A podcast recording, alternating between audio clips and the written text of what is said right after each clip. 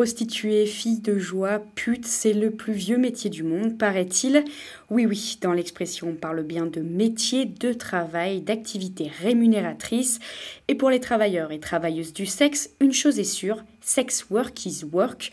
Cette phrase apparaît comme une revendication sur les réseaux sociaux, bien qu'il soit admis dans la culture populaire qu'effectivement c'est un travail. Ça, c'est la première contradiction que l'on rencontre à peine les poncifs ressassés. Et croyez-moi, il va y en avoir des contradictions. La prostitution existe, mais on ne connaît aucun et aucune prostituée. Des clients existent, mais personne dans notre entourage n'en est un.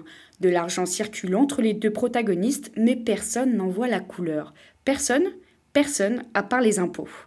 Et nous voici déjà devant une deuxième contradiction. Je vous avais dit, ce n'est que le début. Le Code du travail ne régit pas la prostitution, mais le fisc la considère comme un métier. À l'instar des boulangers, des infirmiers ou des ouvriers, les prostituées ont pensé à voix haute faut que je déclare mes impôts et l'ont finalement fait la veille de la fermeture de la plateforme. Pareil pour les camgirls ou camboys, pareil pour les danseuses érotiques, pareil pour les acteurs ou les actrices de films X. En bref, pareil pour les travailleurs et travailleuses du sexe. Autrement dit, des personnes qui travaillent grâce au sexe, et c'est dire que la catégorie TDS, travailleurs ou travailleuses du sexe, est relativement large. Ils ont tous ce point commun et un autre, le tabou qui est autour de ces métiers. Alors le travail du sexe est-il réglementé par la morale? Avant tout, et pour comprendre, voilà ce qu'il faut savoir. Vous me direz, en 2022, on n'en est plus à la dichotomie entre le bien ou le mal du travail du sexe. Il est là, il existe. Et pourtant, prenons par exemple la prostitution. La France affiche clairement une politique abolitionniste, autrement dit, il serait question d'amoindrir drastiquement cette activité ou dans le meilleur des cas, la faire disparaître.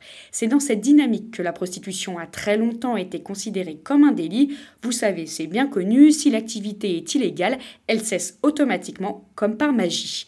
Voyant que cette méthode ne marchait pas, en 2016, les pouvoirs publics changent de paradigme. Dorénavant, les prostituées ne sont plus délinquantes, elles sont victimes. Victimes de qui? De quoi? D'où? Vous a dit victime et puis c'est tout. Enfin, c'est pas moi qui le dis, c'est le site Vie publique.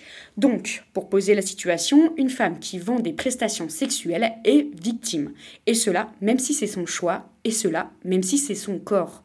Réaliser des actes sexuels contre rémunération serait si inimaginable qu'aucune personne ne pourrait faire ce choix d'elle-même. Non, il faudrait une emprise ou alors une obligation. Et il est vrai que ces circonstances existent, il y a un système prostitutionnel avec ses réseaux de traite d'êtres humains, mais ce n'est pas le cas pour tous les TDS. Mais peut-on dire que les représentations sexistes jouent un rôle dans la politique menée? En tout cas, dorénavant, c'est le client qui est dans l'illégalité, alors forcément, ces derniers se raréfient et les prostituées se précarisent ou se mettent en danger. Comme les clients sont moins nombreux, le peu d'entre eux qui arrivent doit être satisfait. Certains TDS peuvent accepter un rapport sans préservatif pour ne pas passer à côté du client, d'autres se mettre en retrait, cachés dans des lieux isolés pour que la police ait le moins de chances possible de verbaliser les clients. Les prostituées sont donc placées là où la violence est présente mais invisible. Donc pour l'État français, le client n'est qu'un rouage du système prostitutionnel dont les TDS seraient encore une fois victimes. Rappelons-nous, les prostituées ne peuvent pas faire ce choix d'elles-mêmes, il faut alors une figure d'autorité.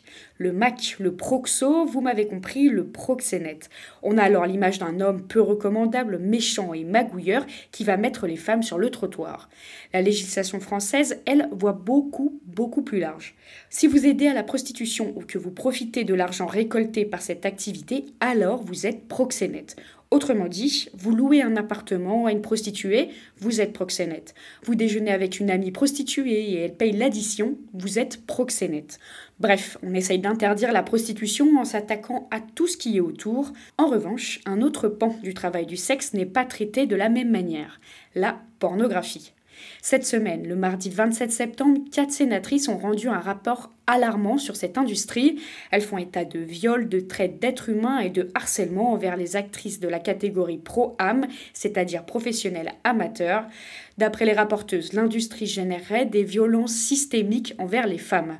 Malgré tout, il n'est pas question de l'interdire car cela serait presque impossible.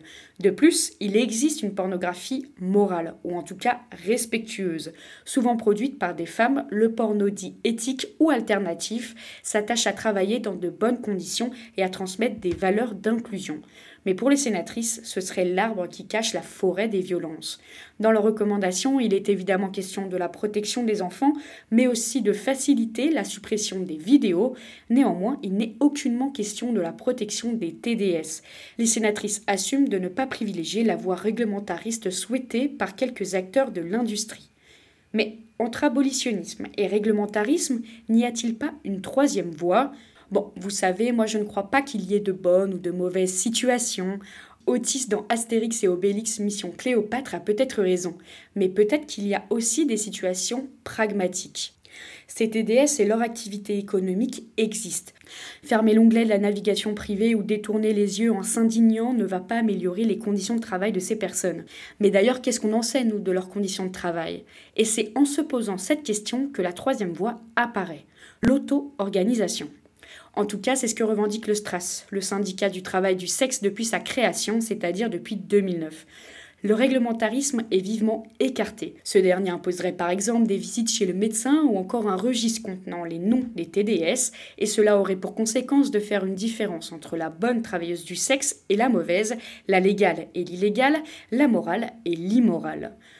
Parmi les revendications de ce syndicat figure l'application du droit commun pour les TDS ainsi que la décriminalisation. En bref, quand certaines souhaitent sortir de la prostitution après tombées dedans, d'autres préfèrent y rester. Et il y a aussi celles qui souhaitent arrêter et reprendre plus tard, ou encore celles qui souhaitent reprendre puis arrêter. Bref, dans ces situations toutes singulières, autant laisser la morale de côté pour privilégier le pragmatisme.